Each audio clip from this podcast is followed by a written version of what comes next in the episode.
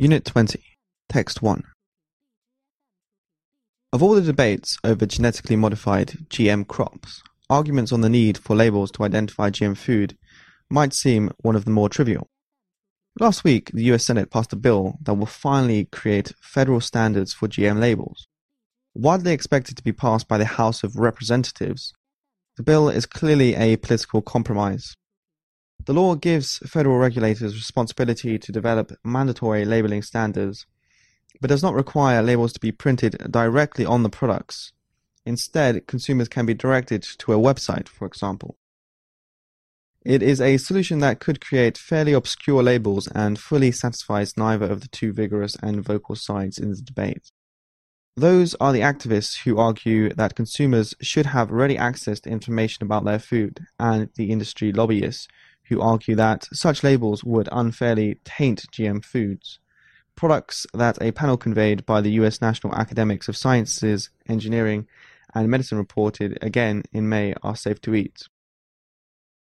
The curious decision reflects the pressure of the atmosphere in which it was forged. Members of the US Senate Agricultural Committee have been scrambling to find a proper national standard for months, under intense pressure from industry. The clock was ticking. On 1st July, Vermont became the first US state to enact a law governing such labels. And food manufacturers faced an emerging and confusing regulatory patchwork as other states followed suit. Now, at least, those who are motivated will be able to find the information they seek. And because federal law trumps state regulations, the new system seems more workable and sensible. The state initiatives seem unusually broad given that the country grows so many GM crops.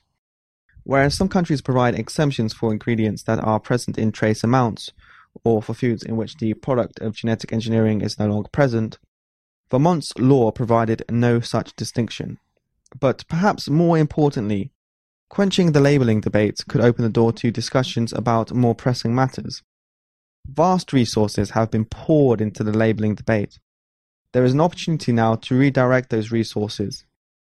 In June, the US Environmental Protection Agency's Inspector General determined that the agency was not doing enough to cope with the rise of insects resistant to the pesticide produced by some GM crops.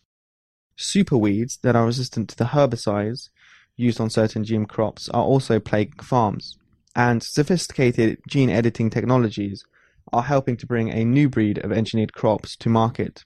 Yet, regulators are still grappling with how to handle them. Each of these issues is steeped in complex science, and researchers should seize every opportunity to inform and encourage discussions around them. The battle over labels has been bruising, and many researchers are hesitant to enter the fray surrounding GM crops. But without their input, the discussion is unlikely to progress.